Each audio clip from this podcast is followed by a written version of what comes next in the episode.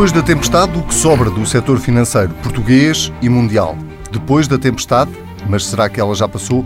Em Portugal ainda há vários bancos a tentar sair do buraco para onde a crise os atirou. Noutros casos, esse buraco foi escavado pelos próprios bancos. Depois da tempestade, que bancos vamos ter? Mais fortes? Mais fracos? O que aprendemos com tudo o que se passou? Ao nosso convidado desta semana não falta experiência no setor. Está há mais de 30 anos no negócio da banca e se há alguém que teve de lidar de perto com a crise no setor, é ele. António Ortosório, presidente do Lloyds Bank de Inglaterra, um banco que estava à beira da falência, que foi intervencionado pelo Estado inglês e que agora dá lucro e de que maneira.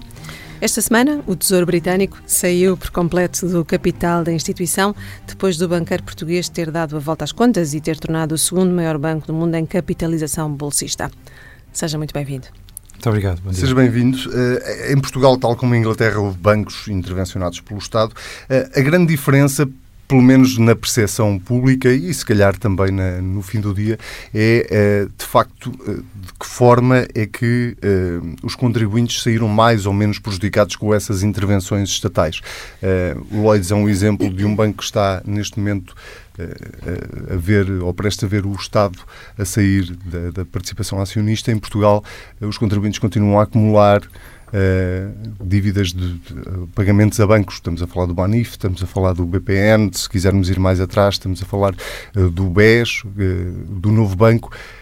Houve, de facto, erros na forma como em Portugal se entrou nos bancos, ou se geriu o processo. Bom, eu gostava de começar por dizer que realmente hum, penso que dinheiro dos contribuintes não deve ser utilizado para salvar bancos como regra geral. Acho que os bancos, como em qualquer outro setor, têm que ser uh, bem geridos, têm que ter pessoas adequadas à frente e, repito, como em qualquer setor, se as coisas correm mal, os acionistas devem ser responsabilizados por isso, no sentido de, eventualmente, as empresas irem à falência. Mas isto é uma regra geral. Uhum. E, no caso concreto, na crise financeira de há 10 anos, eu penso que os governos em geral, quer em Portugal, que foi posterior, quer nos Estados Unidos, quer na Inglaterra, quer na Europa, tomaram a decisão acertada de intervir nos bancos, porque se o não tivessem feito, as consequências teriam sido muito piores. Portanto, relembro que quando a Lehman Brothers, que foi o primeiro, foi o primeiro banco em que as autoridades tentaram deixar os bancos irem à falência, quando a Lehman Brothers faliu em setembro de 2008, as consequências foram devastadoras para a economia mundial, a economia paralisou e foi na sequência disso que o governo inglês, por exemplo, interveio maciçamente no capital dos bancos, quer no Royal Bank of Scotland, no Lloyds, que comprou o HBOS, no Northern Rock, no Bradford uhum. Bingley. Portanto, os governos viram que tinham, infelizmente, que injetar dinheiro dos contribuintes para uh, apoiar o sistema financeiro, porque as consequências teriam sido muito piores. Portanto, eu penso que os governos tomaram a decisão adequada. Mas isso foi por serem circunstâncias excepcionais. E, portanto, o que tem que ser feito desde aí, e que está a ser feito, sobretudo, eu diria, nos Estados Unidos e em Inglaterra, é evitar que alguma vez dinheiro dos contribuintes seja de novo utilizado para salvar bancos o dinheiro dos contribuintes deve ser utilizado para outras questões muito mais relevantes. E, nesse sentido, a Inglaterra, por exemplo, as autoridades tomaram medidas importantes em que eu gostava de destacar duas.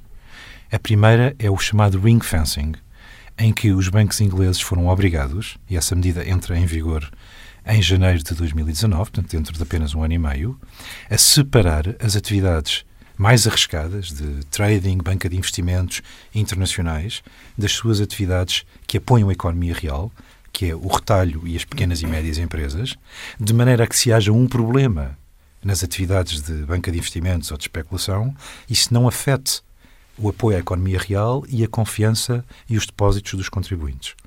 No caso do Lloyds, por exemplo, nós concentramos-nos exatamente na economia real e no apoio ao setor do retalho, no crédito à habitação e nas pequenas e médias empresas, e, portanto, 95% da atividade do Lloyds vai ficar dentro do chamado Ring Fenced Bank.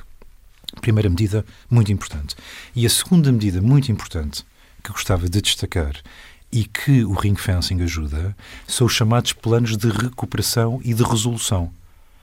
Ou seja, as autoridades neste momento têm poderes em Inglaterra e nos Estados Unidos e também na Europa, para poderem intervir na gestão de um banco que vem que não está a ser bem gerido, substituir a gestão, impedir a distribuição de dividendos, impedir a distribuição de bónus, é o chamado plano de recuperação, e caso as coisas cheguem a um, a um, a um momento ainda pior, têm a capacidade de resolver, portanto, de resolução desses bancos.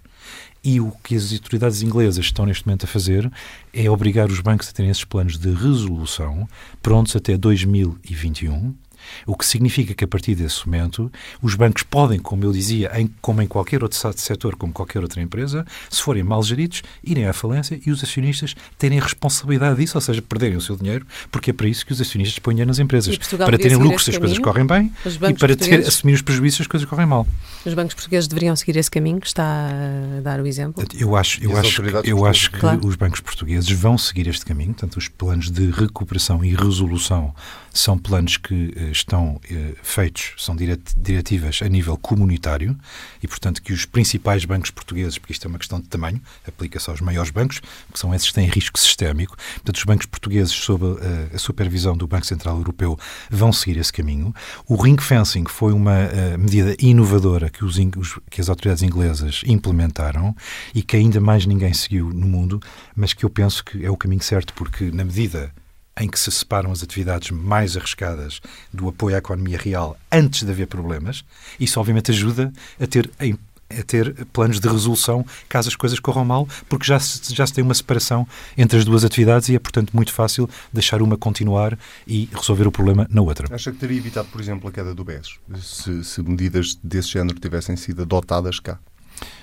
Eu acho que o problema do BES. Mas, o, problema, o problema do Banif era diferente. Não é? Acho que o problema do BES uh, é um problema que uh, teve, na minha opinião, três vertentes principais.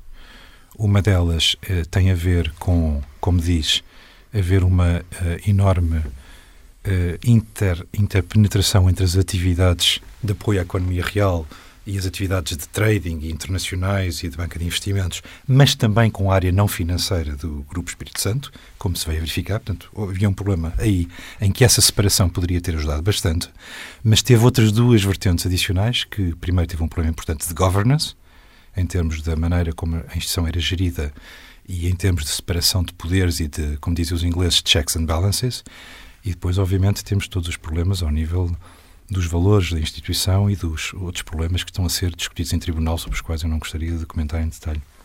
Muito bem. Eh, no primeiro trimestre, o senhor conseguiu duplicar os lucros do Lloyds e recuperou um banco que estava à beira da falência. Acha que um dos problemas em Portugal pode ter que ver com a capacidade dos administradores dos bancos? Quer dizer, eu, eu acho com toda a franqueza que uh, cada banco é um caso e que esse caso deve ser visto na sua, nas suas vertentes concretas. E, obviamente, o que é importante é ter uma estratégia que, dadas os pontos fortes de uma instituição, as suas debilidades e o meio envolvente, é importante que a equipa de gestão desenhe uma estratégia que possibilite a cada banco ou a cada empresa potenciar os seus pontos fortes, adaptar-se ao meio envolvente e servir os seus clientes. É para isso que os bancos existem, é para servir os seus clientes da melhor maneira possível. E, portanto, cada caso é um caso. Obviamente que a gestão é sempre muito importante eh, em qualquer estratégia, em qualquer empresa. No caso do Lloyds, o que nós fizemos foi, o Lloyds estava numa situação financeira muito debilitada, para só para dar uma ideia, tinha um terço dos, do, do seu do seu livro de empréstimos eh, como ativos tóxicos eh, devido à aquisição do HBOS, e, e, que era um número que eram 200 mil milhões de libras, e como se isso não fosse suficiente, portanto, ter um terço dos empréstimos em ativos tóxicos de qualidade duvidosa, tinha do outro lado do balanço mais de 200 mil milhões de libras de financiamento dos mercados financeiros. Portanto, o banco ia todos os dias aos mercados pedir dinheiro emprestado e além dos 200 mil milhões, tinha 100 mil milhões de assistência do Banco de Inglaterra. Portanto, estava numa situação muito precária, em que mais de metade dessa dívida era de curto prazo, obviamente muito barata, os mercados monetários a curto prazo são muito baratos, mas muito arriscado, porque se estão a financiar empréstimos hipotecários a 30 anos com dinheiro a 2, 3 meses. Portanto, o Lloyds tinha um problema financeiro muito sério. E, ao mesmo tempo, tinha um nível de capital muito baixo, apenas 7,1%, que, para dar uma ideia, hoje temos mais do dobro, temos 14,3%, e, e, e o Estado tinha-nos deixado claro que não poria mais uma libra no banco. Portanto, não era possível, como hoje é, é, possível, os mercados estão em situações diferentes, não era possível fazer um abatimento dos prejuízos imediatamente, subir o capital nos mercados e, e fazer uma nova e partir do zero, como se costuma dizer. Não era possível. E, portanto, nós tivemos como equipa de gestão, de, e foi um trabalho de equipa que eu gostava de uh, uh, refrisar, tivemos que focar o banco exclusivamente no Reino Unido. Primeiro porque, quando se tem recursos escassos, deve-se focar os recursos aonde se, se pode, aonde se é melhor, tem que se fazer opções, tem que se focar onde se é mais forte. Onde o Lloyds era mais forte era no Reino Unido. Portanto, nós baixamos a presença internacional do Lloyds de 30 países para 6 em apenas 3 anos. E hoje em dia, 97% daquilo que o Lloyds faz é no Reino Unido, em que somos o maior banco de retalho e comercial do Reino Unido, com cerca de 20%, 20 destes dois mercados.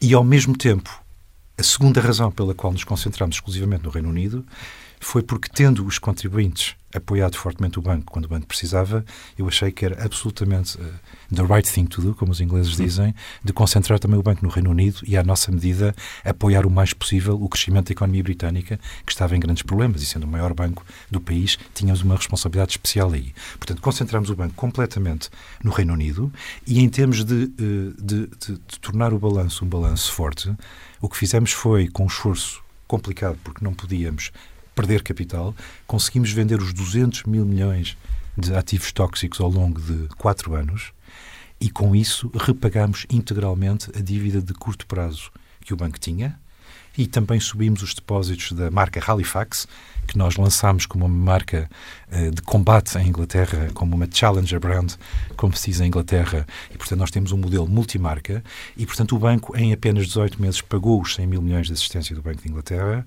e ao fim de mais 3 anos pagámos integralmente a dívida que tínhamos líquida, e hoje em dia o Lloyds tem o maior rácio de capital da banca inglesa, temos zero de dívida líquida dos mercados financeiros e somos considerados, basta olhar para o Credit Default Swap do banco, como um, do, um, dos bancos mais fortes e seguros do mundo. Eu colocava esta questão dos administradores em Portugal, porque perante aquilo que ouvimos, os portugueses, os ouvintes, os leitores, perguntam se o António deu a volta ao Lloyds, porque é que os banqueiros em Portugal não conseguiram dar a volta aos nossos bancos? Daí esta pergunta, se há falta de capacidade dos administradores que gerem a banca em Portugal. Não, eu, eu, não acho que haja. Acho que, como em todos os setores, há, há, melhores administradores e há piores administradores, e acho que esses resultados devem ser vistos com base nos números e com base nos factos. Mas posso lhe dar dois exemplos. Acho que o Banco Santander Tota tem tido um comportamento, eu diria, exemplar ao longo desta crise e que sempre teve resultados positivos e continua a apoiar a economia.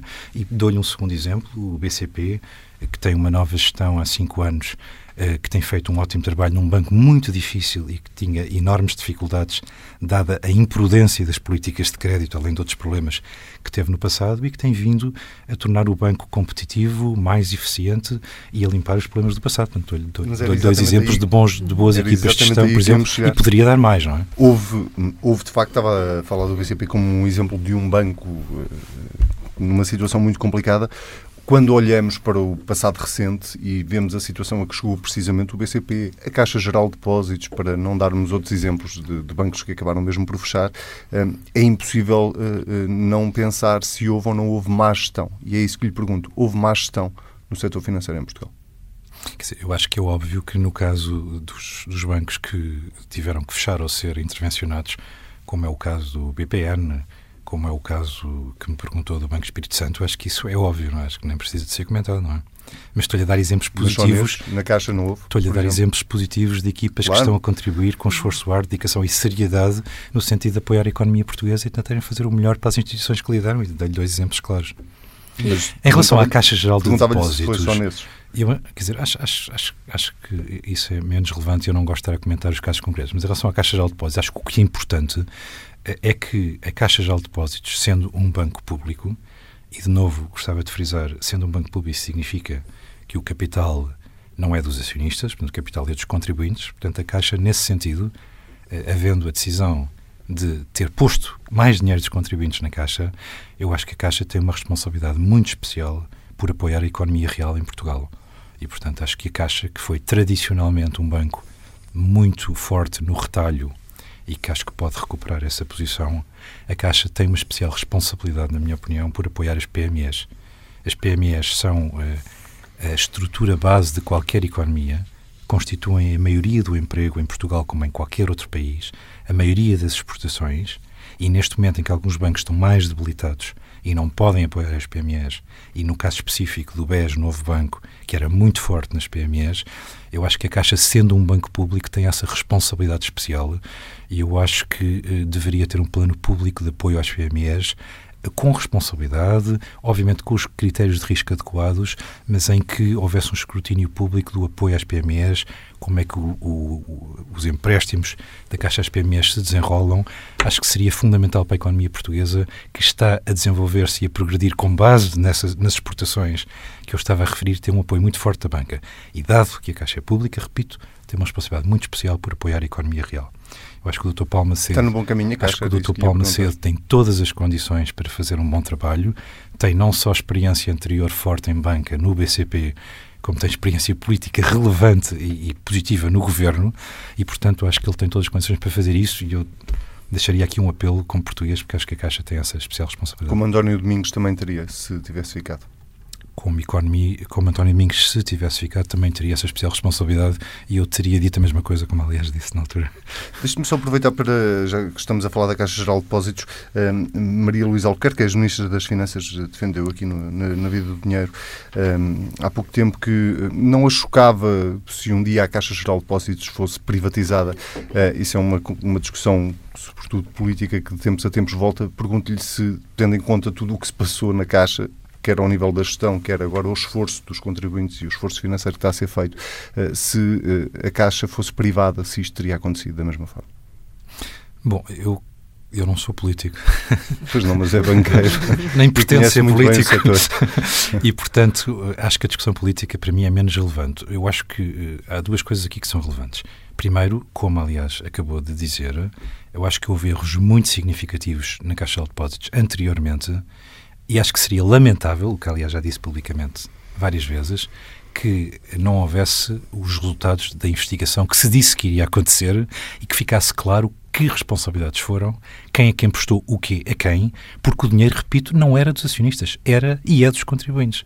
E, portanto, os contribuintes têm todo o direito de saber como é que o seu dinheiro, o seu banco, foi utilizado e as pessoas devem ser responsáveis, como os ingleses dizem, accountable, perante aquilo que fizeram. Portanto, eu acho que isso é essencial e, e gostaria muito que, que isso fosse conhecido. Acho que seria bom para o país.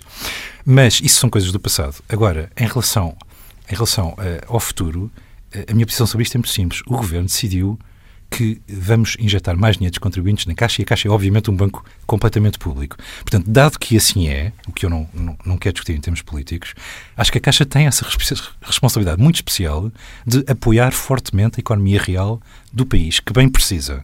E a economia real são as famílias e são as pequenas e médias empresas deste país. Eu acho que as pequenas e médias empresas têm uma especial debilidade devido ao que se passou no resto do setor financeiro e acho que a Caixa tem essa responsabilidade e devia publicamente fazê-lo. E falando de um banco público, temos de falar do governo.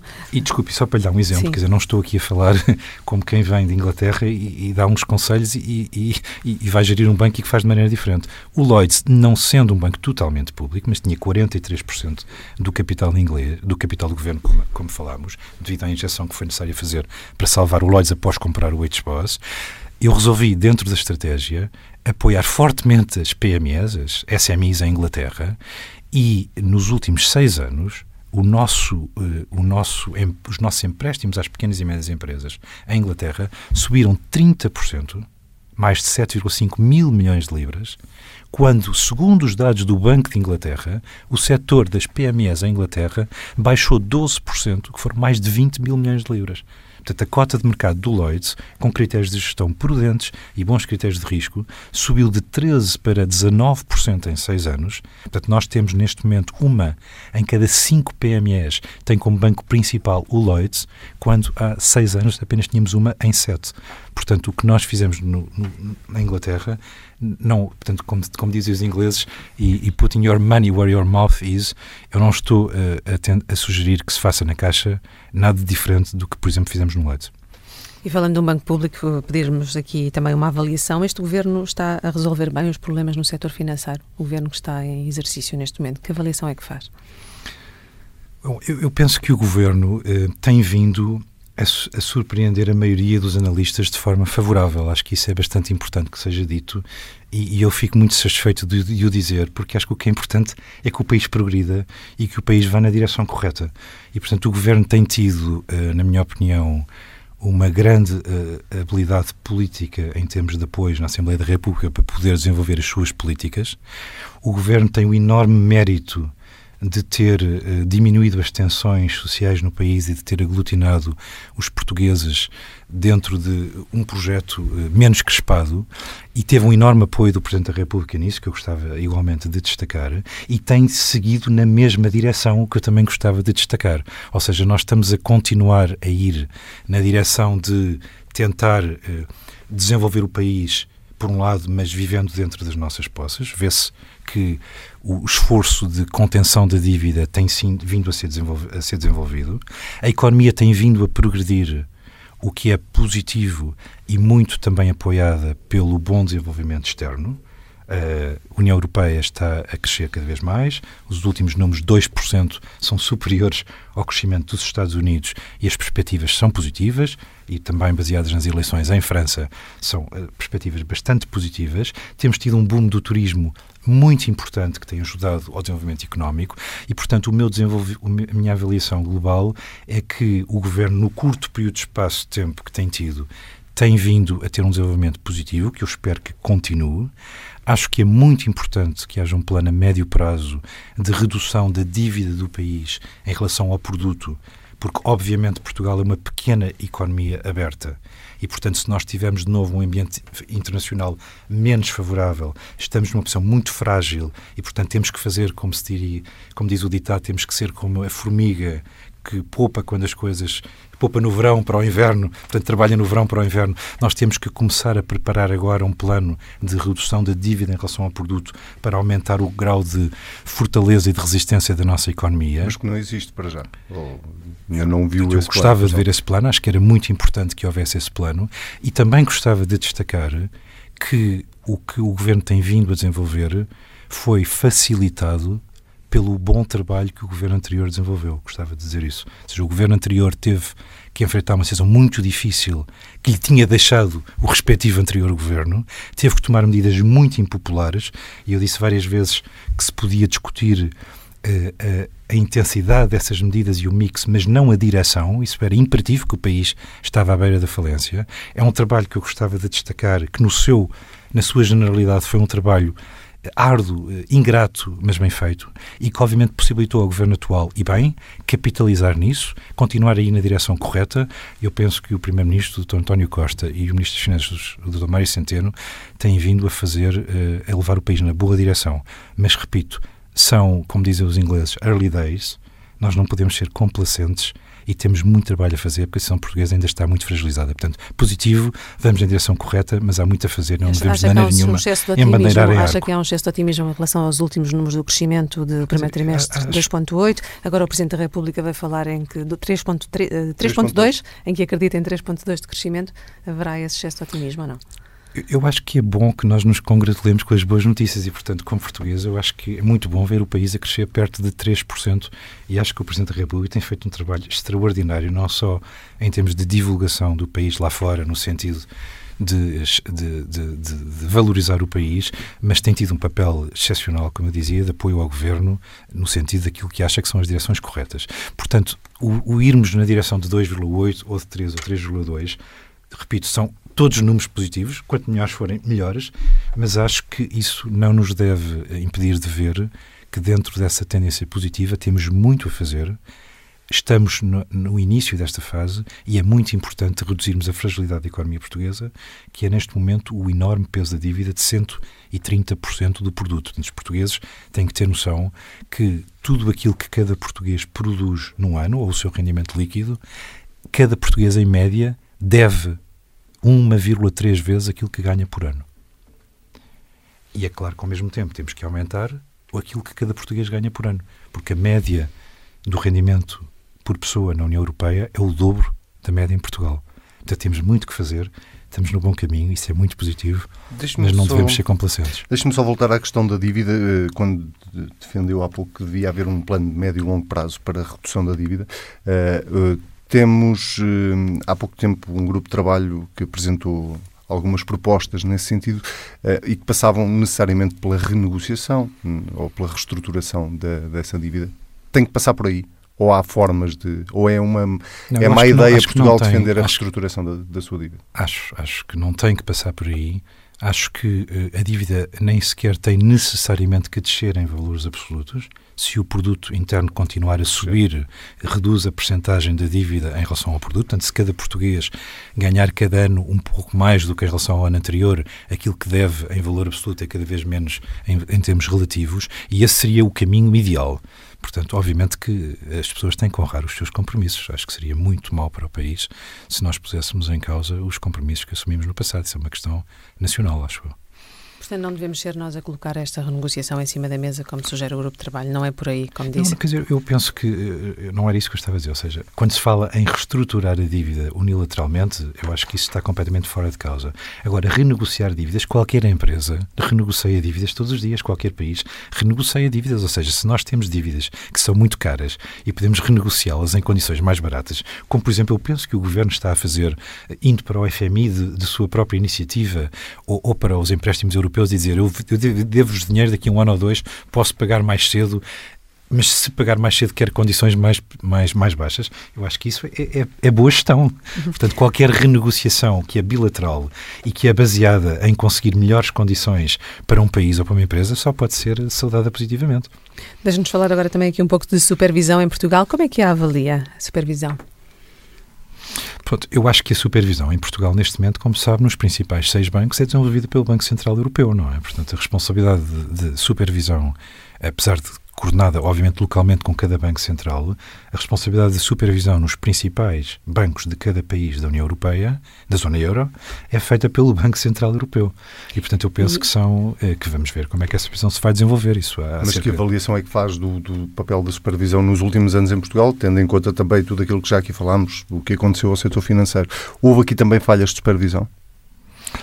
Bom, obviamente que quando uh, as coisas correm mal e houve os problemas que nós tivemos, uh, por exemplo, nos bancos que falámos, por exemplo, no BPN ou, ou, no BES, é óbvio que há uma responsabilidade enorme e que normalmente é coletiva, não é? Essa responsabilidade normalmente é coletiva.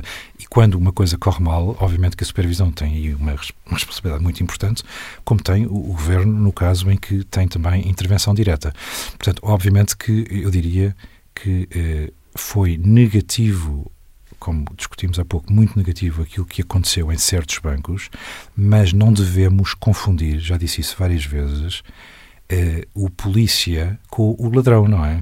Eu já disse isso várias vezes. Seja, os casos que apontamos foram casos de polícia, como sabemos, aliás, estão nos tribunais, e, portanto, a responsabilidade principal quando há desonestidade e quando há problemas de polícia é de quem os pratica.